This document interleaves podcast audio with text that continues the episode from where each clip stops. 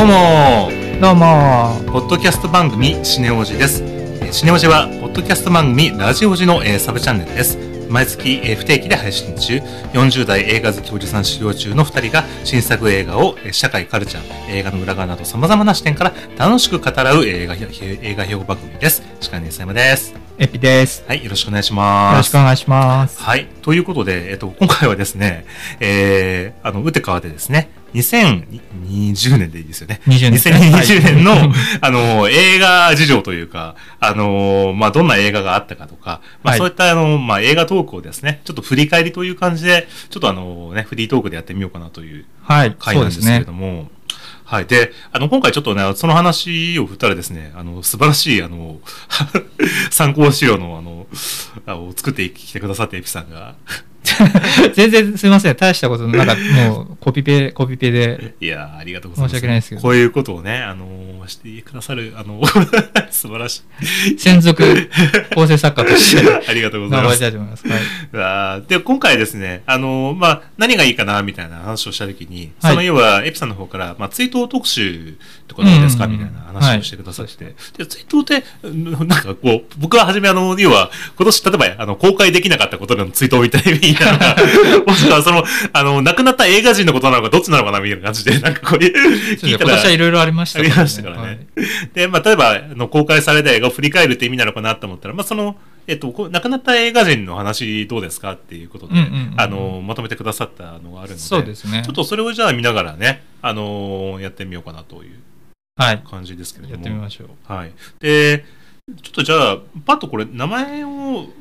とりあえず一通り言った方がいいですかね、このね、まとめてくださったそうね。ですねまあこ多分あのもうパッとちょっとパパッと集めた感じなんでもちろん漏れてる方とかも全然いらっしゃると思うんですけどあーまあざっと、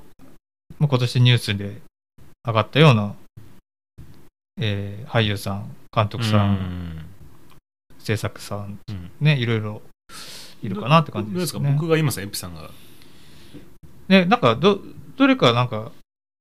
気になった方とかから話しています？伊佐山さんのなんか好きなどうですかね？いらっしゃいますか？えーじゃあ、そうですね。じゃあ、ちょっとままずじゃあ、えっと、有名とところからで言うと、うんえっと、僕はあの、あれですかね、やっぱ大林信彦さん、ねがえそうです4月10日に4月10日ですね。えー亡くなられましたですね。はで、あの、大林信彦さんは、あの、ぼこの間ほら、あの、アトロクで、はいアトロクってあの、まあ、あの、TBS ラジオでやってる、あの、歌、あの、ライムさんの歌間さんがね、やってるあちらラジオがありますけど、はい。で、そこで、あの、大林信彦さんが亡くなった時に大林信彦特集をやってらっしゃったり、うん。あとあの、大林信彦作品の中でどれがいいかっていうふうな、はいはいはい。大林信彦総選挙みたいなのやってましたよね。もうあれですもんね。ウィークエンドシャッフル時代から大林監督もご出演されてましたしね。そうそうそう。そうですね。ん。なんだっけ、あの、時をかける少女の深町くんは、あの、なんか睡眠レイプ犯なんじゃないかみたいな。歌丸さん説ですそしたら、大林の信彦がなんか、その通りって言っちゃったっていうのが、いいのかってみたいな。絶対嘘だろっていう。やっぱりって、やっぱりっておかしいですけどね。何がや 何がやっぱりって。どどうですか？な小林監督とか作品とかでご覧になってます？そうですね。なんかもう、もう本当に、もうね、そ普通に、なんていうのかな、こう時をかける少女とかはもう子供の頃見たかなって感じですし、そんなになんだろう、あの、全作品追ってってことはなかったんですけど、はい。なんか、僕的にはなんか、結構最近、最近っていうのかな、あの、なってみた、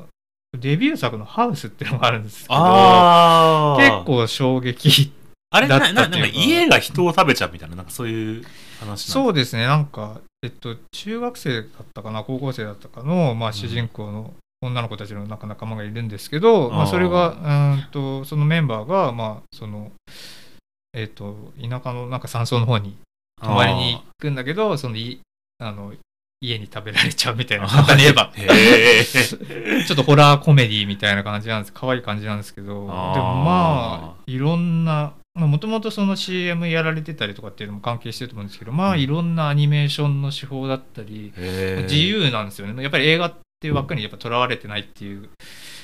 意外なんですよね。なんか、すげえ映画っぽい映画を撮る人なのかなと思ったら、し、もともと CM やってらっしゃったって、なんかこう。確かにそうですね。ね確かに、うんうん。あ、そうなんだって、後から知ってってそうそう、だから、逆に辿ってってる部分はあるんですけど、うん、そうだから結構ね正統派な印象はあったんですけどなんかもう結構結構前の作品ですけどなんかその自由だなっていうのがあって、うん、すごい初期の作品すごいなと思っちゃいましたけどね。僕あの、まあ、来月あのこの「シネオジ」の方であの2020年に、えっと、見た映画の、えっと、それぞれのちょっとベストをね、はい、あとご紹介しようかなと思ってるんですけどであの一応今年ねあのえっと 最後の一作の、えっと、何でしたっけ？海辺の映画館キネマの玉手箱。これ見に行ったんですよね僕ね。であの大林信彦監督の作品あの「この空の花長岡花火物語」ってご覧になりました？いや見えてないんですよね。これが見た時にもうこれ素晴らしくてもうないもうなんかこうよくわかんないのに、なんかすげえ変な撮り方してるのになぜか最後泣けてしまうっていう、こう不思議な映画体験するような映画だったんですよね。で、それがあったから、あの、ちょっと見に行ったんですけど、ちょっとね、なんか、僕はなんかどうかなって感じの、なんかこう、その。海辺の映画館の方が、うん、そうですね。あのいこの、要は、あの、なんていうんですかね、まあ、これはまあ本人の、まあ、ポリティカルな面というか、まあ、それそのスタンスだからまあ別にしょうがないところあると思うんですけどその大林信彦監督ってすごく反戦的な方向、あのスタンスを捉えてて、まあ、別にそれはそれでいいんですけど、ちょっとそれが行き過ぎてるんじゃねえかなっていう感じのなんかこう、あのエクストリームなそれに加えて最近のこうあの大橋智彦監督の演出ってこうどんどんどんどんこうリアルとはこう離れてったような演出をすられるじゃないですか、はいはい、だからそれがなんかこうちょちょっと悪い意味で食い合わさっちゃったかなっていうこうイメージが僕あったんですよねその時には、うんうん、だからなんですけどまあでもその前の同じような仕事を取ってる長岡花火物語はもうすごい素晴らしくてその同じような感じだったんですけど。であの僕あの小橋の一監督の中であの忘れられない作品はあの漂流教室なんですよね。ああ。見れてないけど。あの梅津和夫さんの。はいはい、はい、でこれね僕多分ねあの記憶で多分2番目ぐらいには劇場で見見たちゃんとした大人の映画だったんですよ。で見たのが多分5歳ぐらいだったんですよね。よく協力室見れましたね。怖くなかったですかで、これ、なんで俺見に行ったのかなと思ったら、この時に、あの、僕あの、えっと、九州が、あの、父と母の実家があるんですけど、はい、いいとこのお兄ちゃんとかもそこにいて、はい、で、あの、帰そっちに実家に帰ってる時に、実家っていうか、その田舎に帰ってる時に、田舎のお兄ちゃんと一緒に、あの、田舎のお兄ちゃんがすごい映画が好きで、で、うん、あの、ジャッキー・チェンの映画が流行ってたから、プロジェクト映画あの公開されてて、うんうん、でそれ見に行こうって言って連れの連れてってもらったかの協力教室見たっていうのが、うん、この間調べてやっと分かったんですけど、あの要は同時上映だったんですよ。うんうんうん、で見ちゃって。知らなかった。でもう号泣して帰ってきてなんかその協力教室の方で、ね、協力教室の方で、はいはい、であのこもうで、この漂流教室に関して全然この、この間の、あの、アトロクの総選挙なんかでも取り上げられてなかったから、あれなんでなのかなそんなに見られてないのかなと思ったら、あの、あれなんですよね。DVD 化も何もされてないんですよね、これなんか。そうなんですね。ソフト化されてないあの、VHS にはあるんですけど。ああ、じゃあ、なんだろう、DVD 以降というか LD とかが出てない。出てないというか LD はもしかしたらあるかもしれないけどまああったとしても今見る手段がないし、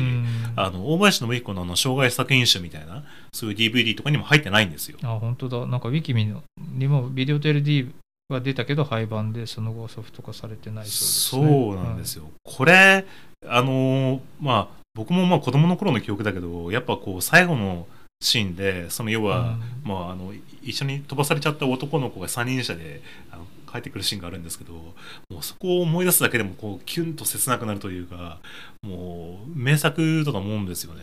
そうなんだ見たくなりますね。うん、あの恐竜教室って原作の漫画の方だとその日本の小学校がこうあの砂漠の未来の砂漠に飛ばされちゃう話なんですけど、うん、この映画の方だと舞台をアメリカンスクールに置き換えてるんですよ。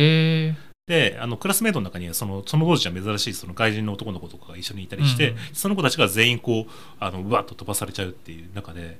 でそれで一緒にその要はあの3歳か4歳ぐらいの男の子も一緒に飛ばされちゃうっていう感じになってて、へまあ、とにかくもう最後、まあ、バッドエンドっていうか、なんというかなんですけど、まあ、それ見ると、もう本当に切なくなるような感じで、これをなんで取り上げないのかなっていう、まあ、ソフト化されてないから見る手段がないっていうことで、あれなんですけど、レアムービーそうなんですよね。あともう一本が、あの、水の旅人っていう、あの、要は、あの、浦島太郎の、あの、てか、一寸法師か。一寸法師の映画を撮ってて、これ、僕が小学校の5年かなんかの時に結構、フジテレビかなんかがぐわっとお金出して、結構労働賞した作品で、いサムライキッズそうそうそうです。で、これ、この時に、あの山崎努さんっていう俳優を初めて認識したというか、確かに山崎努さん出てましたよね。であのヒロインはあのなスワロウテイルのあのヒロインの女の子でしたっけ？あの伊藤歩さん。伊藤歩あのああの人がヒロインやってて、なんかんこれも僕結構心に乗ってこってるんだけど全然なんかあんまフィーチャーされないからあなんでなんだろうなっていうのが。これって子役時代とかだったってことあですかそうそうそうです、へー。まだスワロウテイル以前ですよね。そうなんだ。でまああと最近あのやったその龍が如くってさっきこの間の回でも言いましたけどあれの6であの尾道が舞台なんですよ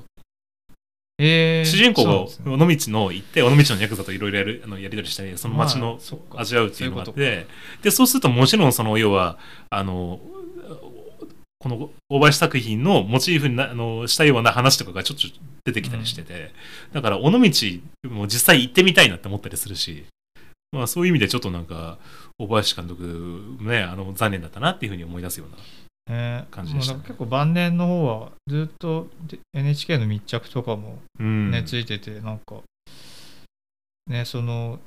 かなりそのまあエクストリームだっていう話ありましたけどもやっぱりもうこれで最後かもしれないみたいな思いが強かったのかななんてドキュメンタリー見たりしてやっぱり思いましたけどね。そうですよね。ももう一う回もその全霊的な、うん、あそのなんかこう某あのジブリの監督みたいにこう引退とか全く言わないで 生涯現役をすごいこうねねあの死ぬまで現役みたいな感じで本当に82歳だもん。ね貫き通したみたいな、うん。まあ、これぞ映画人っていう感じのねね。言い方ですねなんか残念だったなって感じですね。はい。んどなありますか？なんか他そうですね。そうだな。まあ、割と最近ですけど、ショーン・コネリー。あ いやーもうなんか、最初でもなんだろう、意識したのちょっと覚えてないですけど、あ、うんでもなんか、インディ・ジョーンズ3とかかもしれないですね。ああもうあれはやっぱ僕ら世代的にはインディアインディアナのお父さん役。そうですよね。なんかもう、あれで、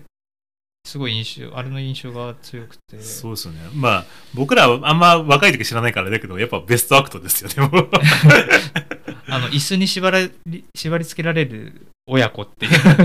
印象が。僕はあの、あの、傘を使って、あの、鳥を飛ばして、それで、うんあの、ナチスの飛行機を撃退するっていう、あの、ありましたっけそんなシーンシーンがあって、まあ、あれが最高でしたね、なんか。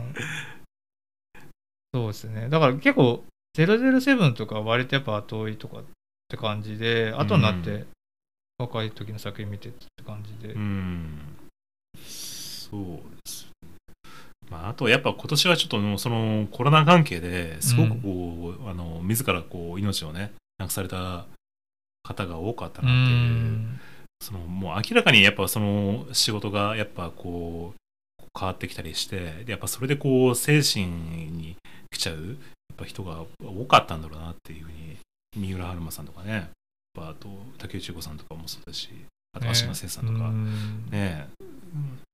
だちょっと本当なんかこうもうこれは人災だろうっていう感じの ちょっとねなんか、うんなん残念だなっていう感じで思いますけどね。ね、三浦春馬さんとかもうまだ現時点で公開されてる作品も含めてもまだ 3, 3本ぐらいうん。あるみたいなんで。そうなんです。よあの、ね。初めなんか亡くなった直後ぐらいにあの配信であのそんななんだっけなんとかにバナナかよみたいなあのお 大泉洋さあん。あれにいきなり三浦春馬さんが出てきた時にちょっとなんか衝撃すぎて見るのやめちゃいましたなんか辛すぎてなんか見るフの。がァンの方とか辛いですよね。うん。でこの間昨日か一昨日かなんかにえなんかアマゾンプライムかなんかで映画が配信されてたからあのなんだっけ「長いお別れ」っていうあの映画があってであの 監督があの中野亮太さんってあのえっとあのあれですね、あのえ映画が、あの、はいえー、夜を沸かすほど熱い愛って、これあの前、あのラジオ時でベスあのベスト映画にちょっと一回取り上げたんですけど、えー、でうん、でこの監督の映画見てたらいきなり竹内結子さんが出てきて、うんうんうんうん。ちょっとこれあ、そうなんだ。うん、そうなんですよ。よね。だからやっぱちょっと見てて切ないというかね、感じで、そうですね。まだちょっと時間がうん、経ってないっていうのはありますね。そうなんですよね。うん。あと、じゃあちょっと、あの、あれですかね、まあ、亡くなった方、ちょっとまあ、バッとあのご紹介しますけど、えっと、シード・ジョーさん1月18日、カーク・ダルクラスさん2月5日、えー、志賀幸幸太郎さんですね。太田さんだ。ですよね。あ4月あ孝太郎さん4月20日、えっと、イルファン・カーンさん、えーはい。っと4月29日、えーイアン・ホルムさん6月19日、エニオ・モリコーネ、こんな4月6日マジかっていう感じですからね、うんうんの上のピアニスト、えーあと、えー三浦春馬さん、えーアラン・パーカーさん、えー渡哲也さん、チャドウィック・ボーズマンね、これはあのブラ ブラックパンサーどうすんだ問題っていうのがね、ありますけど、そうですね。ありますね。うんあと、芦名聖さん、斉藤洋介さん、立木重子さん、えーショーン・コネリーさん、えーデビッド・えープラウズさん、えーヒュー・キースパーンさん、あヒュー・キースパーン、妹誕生がね、死ぬとは全く考えられない妹誕生がまさかなくなるとはデビッド・ブラウスさんはダス・ベイダー役の方で、ヒュー・キスバンさんは、えっ、と、妹誕生ちょっ役と。虚勢を打つみたいな感じのなんかね。そうですね。で、なんか、マッドマックスの、えっ、と、スピンオフのフィリオサの、はいはいはいなんか、バージョンが、もう来年の中になんか、ランクインするらしいんですけど、まあ、それ、ね、もし妹誕生とか出てくるんだったらどうなのかなとかね、思いましたけどね。なるほど。そうですね。まあじゃあちょっと亡くなられた方はそんな感じで、もう一つちょっと特集として、えっと、新作映画ですね。あの、2021年。まあこれが配信される頃にはもう年は明けてますけど、はいあの2021年の、えっと、公開映画をちょっと、あの、バッと見ていきましょうかね。とこれは、えーっと、ビ Google のやつ、なんか気になった映画とかありますか？そうですね。なんか最初パッと見たときは、やっぱり今年流れちゃったものが、やっぱりどっと来年に移動してるのかなっていうとこですよね。特に今、洋画系ですよね。今今年延期になったものが、あ今年じゃない、2020年うん延期になったものが、2021年に変わってるっていう感じで、かなりビッグタイトルは多いかなっていう感じはしましたけどね、印象的に。そうですね。まあ邦画はまあ多分ほぼ公開されるんだろうけど、洋画はどうなんですかね？日本だけ公開とかあったりするんですかね？その海外を難しいと思いますけどね、やっぱうんり世界でマーケット考えてると思うので、まあうんあと、まあ、情報のね、どこかどこかで公開しちゃったらもう漏れちゃうと思うんで、うん、やっぱり同時公開ってなると、ね、本当にマーベル作品とかネタバレになっちゃいますもんね。ね。だから延期しして、それはまたその通りに上映されるのかもちょっとわからない感じです。なんかこうこの作品いいなみたいな注目作とかありますか。うーん、なんか気になってはいるのは、マトリックス4とかです。ああ、あの後なんか描くどうなるんだろうねっていうのを含めてなんですけど。まあでも、要は、マトリックスの1って、要はその自分のじ、実存は、その実は、その自分がか、あの、お呼び知らないところにあって、今生きてる世界は仮想なんだっていうふうなテーマって、うんうんうん。あの当時は、なんかこう、すげえ SF で遠い世界の話だったのが、うんもう今は、すげえ身近に感じるなっていう感じの、こう、うん。あれから20年経ってしまってっていうのに、意味で考えると、まあ本当はこう、1をリメイクした方がいいんじゃないかぐらいな感じに 思いますけど、なんかこう、4はどうやって描くのかなっていうのが。ね、どう、うんそこら辺ですよね。まあうん結構だからよく考えるともう20年ぐらい経ってるんですかね。そうですね。あれが僕らが多分二十歳ぐらいの、やっぱ頃の作品ですもうんね。ん。そこが懐かしいところだと、あと、まあ、ゴーストバスターズの新作かな。あれ、何です古いけどか監初代の監督の息子さんかなんかが、あ監督やられるそうなんですね確かね。なんだっけ、ライトマン、アーアーバンライトマン。で、今回ジェイソン・ライトマンが、監督かなんかで、で田舎を舞台にするっていうから、で、しかもその少年たちが主人公って考えると、ちょっとこれはなんかこう、類線を刺激するような感じももしかしたらあるのかなって思いつつ、なるほど。僕のなんかこう、ちょっと興味のあるところですね。グーニーズ的な？感じの。あとありますか、えまあ、MCU 好きとしては結構何個かありますけど。そうですね。でもまあ、MCU も言いたいけど、まあ、でも、うん、そうですね。なんだろうな、なんか。うーん、デューンとかですかね。あ、デューン、そうですね。デューンは、気になります。これはどうすんだろうって、あの、要は、前のデューンが、まあ僕はちょっとなんか、なんじゃこりゃっていうふうになんかその、初めに映画化された時の、デビッド・リンチ一番のやつを、やっぱ思った記憶があったので、やっぱその、今度はかっこよくなったデューンを見るのかなっていう。僕なんかあれはあれでリンチ版好きなんですけど、ああと、なんかデューンってそそもそもその、最初はアレハンドル・ホドロスキーが企画してて、でそれが、まあ、頓挫しちゃって、で流れ流れついて、あのデビッド・リンチっていうことだったんで見ましたあの、ホドロスキーのデュー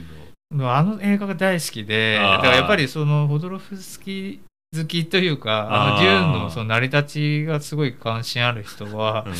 やっぱり気になるだろうなと思います、あの、ホドロスキーが、あの、デビッド・リンチ版のデューンを見たときに、うわー、なんじゃこれ、ざまあみろみたいなことなんか言ってるじゃん。あれ面白かったですね。なんか他人の不幸は見せられてきた。やっぱ俺がやっとけな、みたいな。あの負け惜しみ感も込みであの映画面白いんですよね。あの、ドキュメンタリーとしてやっぱあれは最最高、高ですよね最高なんですよ。ね何回見ても勇気出る映画、ベストワンなんですよね。世の中にはああいうふうにこう、まあ僕らのね、あの仕事なんかもそうだけど、こう世にねなかなか出なかった仕事なんかもね、そうそう、ないわゆる幻のってやそうですね。で、そういうのをこう供養してくれるようなつ。そうそうそう。感じがね、ありますよね。で、なんか新作あれなんですよね。あの、えっと、ブレードランナーの続編も撮ってた、なんだっけ？えっと、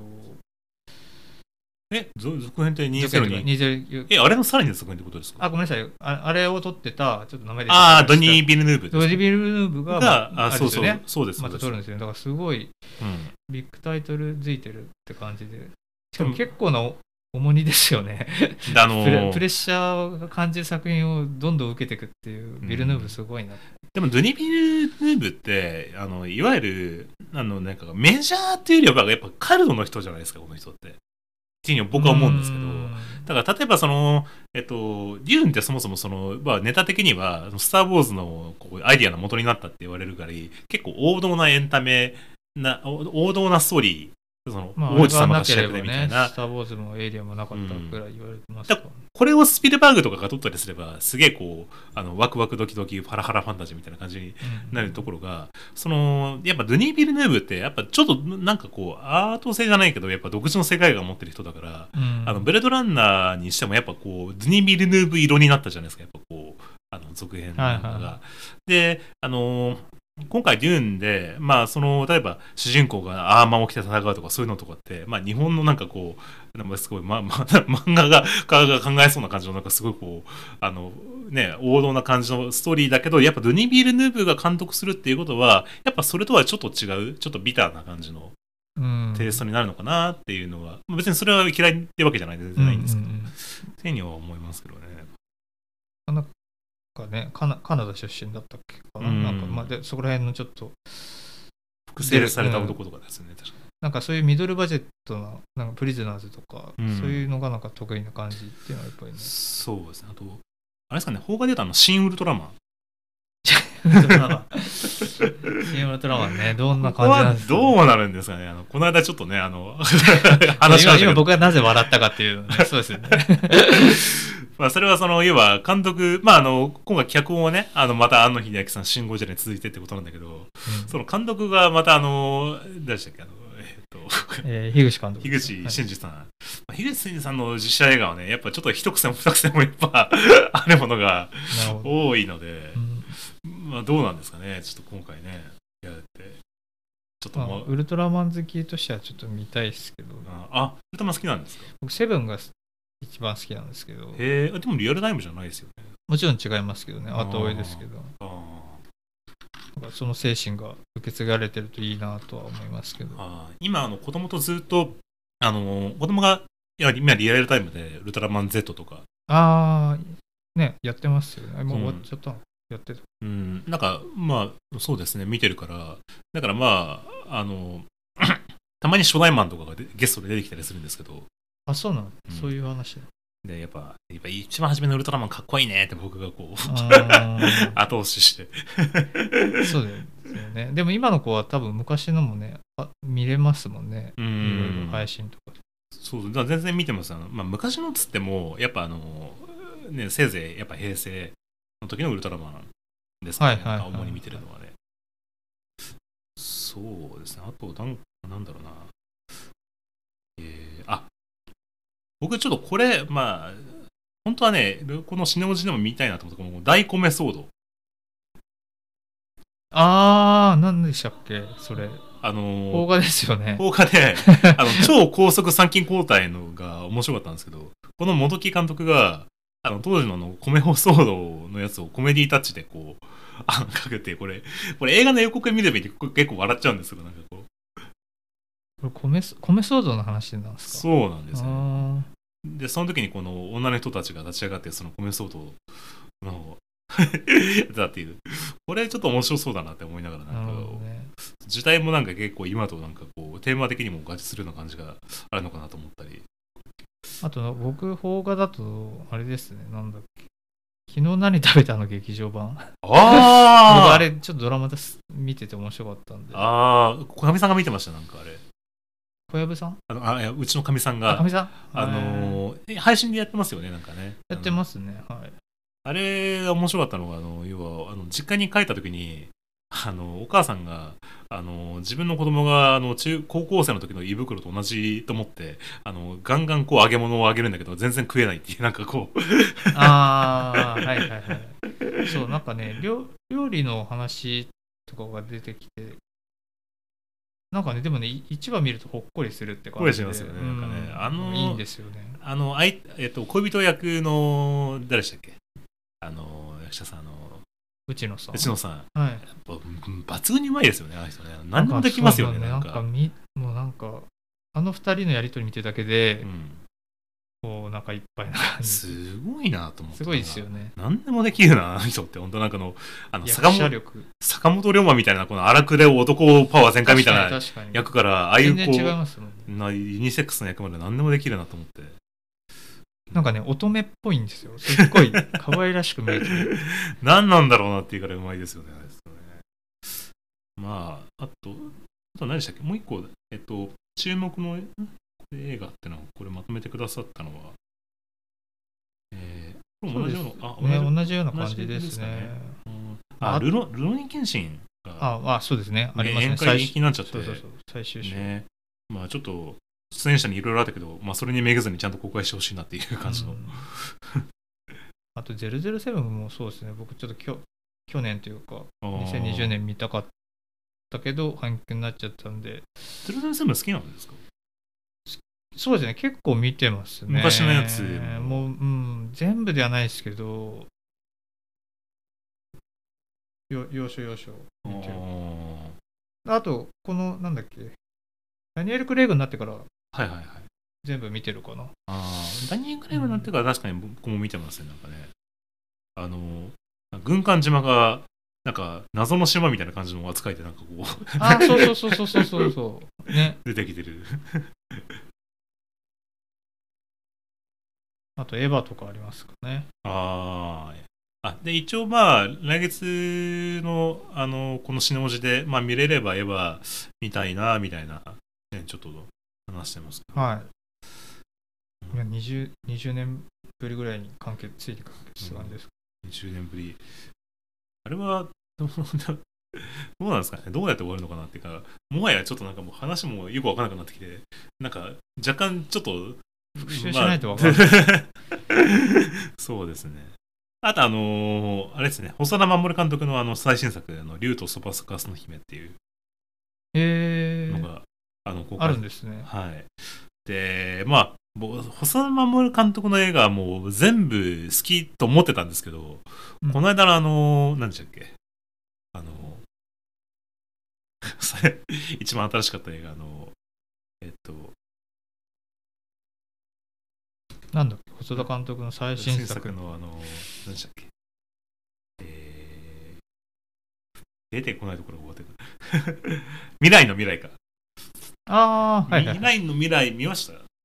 や、見てないんですよね。あーあれがね、かなりどうかなっていう感じの、こう、あのそうなんだなんか予告編すごい可愛くて絶対好きになりそうだなと思ってそうなんですよ。僕あの予告編を見てて、予告編で5回泣いたぐらい予告編がいいなって思ったぐらい予告編良かったんですけど、あれに、あの、声が当てられたものと、あと実際見た作品のテーマを見て、ちょっとなんか若干不快感を覚えるぐらいの、こう、えーところがあって、イメージ違ったって感じですか？全然違いましたね、なんか。えなえ、こんな映画なのと思って、なんかちょっと、予告編で絶対これ泣ける映画だなと思ったんですけど、なんかこう、うんなので、まあ、こう次はね、あの、次もあれですか？オリジナルなのかな？オリジナル。で、なんか今回、また今度あの、インターネット世界、あの、サマーウォーズみたいな、なるほど、うん感じの話らしいので、デジモン系ですね。うん、僕らのゲームそうそう。系の。僕らのゲーム、この間初めて見たら、これサマーウォーズやないかいっていうふうにねこの間そうですね。ちょっとその話したんですけど 思っちゃった。あとルイ・ヴィトンの CM ね。ルビーのチーム？あああの村上隆さんとやつ長さんのね、はいやつですよね。でもね日本でかなりあれじゃないですか。限られたオリジナルでアニメーション作られてる監督さんの一人じゃないですかやっぱり。なかなかね、オリジナルってねうん本当に少なくなってますからね。ね。あとあの是枝監督がこの見てたんですけどああの韓国で映画撮るんだと思って。ああそうなんですね。なんかこの「ブローカー」っていう。であのうん。まあ是枝監督の映画はまあどれもね好きなんですけどあの見ました？この間あの「真実」ってあのドニー・ビルムじゃねえや。あのあフランスで撮ったやつ？フランスで撮ったやつ。ああ見てないですよね。あれも別に悪くはなかったんだけど、なんか、あ、こんな感じなのかと思って、ちょっと、ちょっとその、是枝監督のなんかこう、感じ、あの、何でしたっけな、えっ、と、家族を思う時のあの監督、えっと、あの、ケンローチ堅牢地、堅牢地みたいな、そういうような感じとはちょっと違う、なんかか、まあ、家族ものって言えば家族もので、歩いても歩いてもとかと似たような感じした感じなんですけど、ちょっとなんかこう、違うというか、だから、今回は、でもこのストーリー見ると、子供を育てられない人が匿名で赤ちゃんを置いていくことができるように用意したベイビーボックスを巡って出会う人々の話って書いてあるから、まあちょっとその、えっ、と、万引き家族というか、あの、あれですよね。あの、これどもの取り違いのあの、何でしたっけ？あの、そして父になるそして死になるうんみたいな、あっち系なのかなとか思いつつね。なんか実在の事件がありそうですねそれも、うん。だ多分そ、まあそういう意味で言うとちょっとね、面白いのかなってなんか思ってたりはしますけどね。それ2021年公開ですか？で、まあいただいたやつに書いてますけど。そうですね。あとは、あとなんだ？なんかありますか？そうですね。なんだろう。一通り言ったかな、言ったかな？そうですね。まあ、まあ、でもそれ今言ったのもねほとんどその予定通り公開されるかって今現時点ちょっと分かんないですからね、そうですね。あの今回あの大統アメリカの大統領選で誰でしたっけ？な大統領になったあのバイデン。バイデン。でバイデンがなんかあの法律かなんかであのなんか今なんかマスクしてなかったらなんか罰金するみたいななんかととんでもない政策を打ち出そうとしてる みたいなこと言ってたからなんかそうなるとなんかこうなんかより厳しなんかこう公開とか厳しくなんじゃないの？みたいな感じがしててちょっとなんかね大丈夫のかなっていうーんしてるんですけどね。まあちょっとね洋画はそこら辺の政治的な動きともちょっと関係は出てくるかもしれないですね。そうだからなんか、どんどんどんどん最近ほら配信になんかこう、うん舵を切ってきてるじゃないですか。はいはいはいはいあのディズニーだったりでそうそうそう。すよね。はいで、まあそれがなんかその要は映画の配給もなんつうのあのこ配給会社っていうかそこら辺を抜きにしていきなり配信に振り切っちゃうところとかがあってなんか結構問題になってるみたいな。まあそうですねなんか劇場側と結構揉めてるっていうのは去年のニュースでも出てましたね。そうですねまあ、そうするともう本当それの要はそこで食ってる人たちが全員食えなくなるみたいな話だから、まあ、それはね大変だろうなっていう感じだから、ねまあ、まあもちろんね映画はやっぱねあの映画館で見てこそっていうふうに 僕はまあ思ってるので、まあ、ぜひねあの公開してもらいたいなっていうのはねそうですね。ちょっと年はあちょっとなんていうかな。ちょっと明るい気持ちでうん。映画見たいですよね。そうですよね。こんだけ鬼滅の刃みんな見てんのにっていう。そうね。確かにね。すごいですよ。だって、千と千尋を超えますよ、今度もうもうすぐだって。